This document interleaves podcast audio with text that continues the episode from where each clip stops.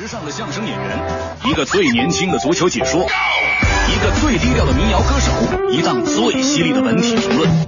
每天早晨，徐强为您带来强强言道。今日文娱知多少？欢迎收听强眼道。大家好，我是徐强。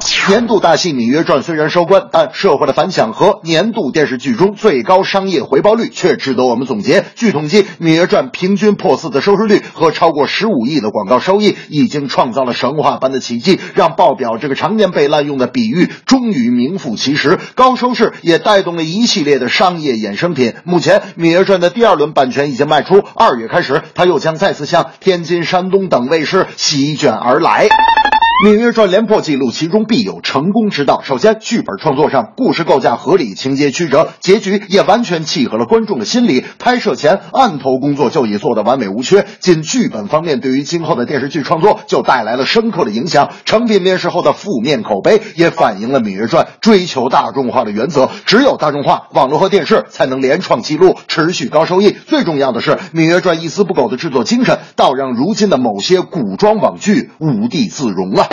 大明那天就说了，我觉得吧，这个《芈月传》的成功在于人物性格鲜明。你就拿黄歇来说吧，整部剧满脑子想的都是月儿漂亮，月儿漂亮。魏夫人满脑子想的都是我儿大王，我儿大王。魏良人满脑子想的都是我要低调，我要低调。芈月满脑子想的都是天下，天下，天下。芈姝满脑子想的都是大王，大王，大王。作为一部没有明星、没有剧情的纪录片，电影《舌尖上的新年》近日终于登陆院线。虽然宣传上没少下功夫，怎奈何前有《唐人街探案》拦路，后有《星球大战》夹击，这使得2016年伊始中国电影院线的首股寒流，让《舌尖上的新年》赶上了。该片上映首日拍片不足百分之三，到周末已降到了百分之零点五九。在以商业片为主导的中国电影市场大热的《舌尖》，难道也不能扭转进入院线后的尴尬结局吗？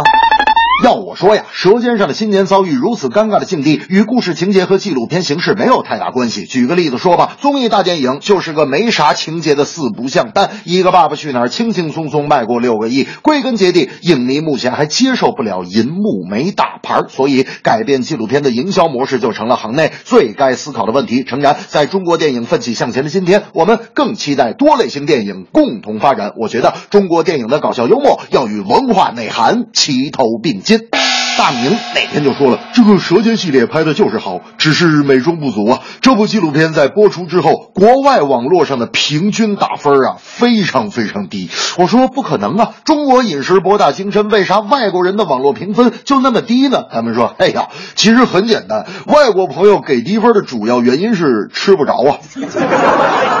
这正是成功收官《芈月传》，品质值得来称赞。《舌尖新年》遭冷遇，影院排片太惨淡。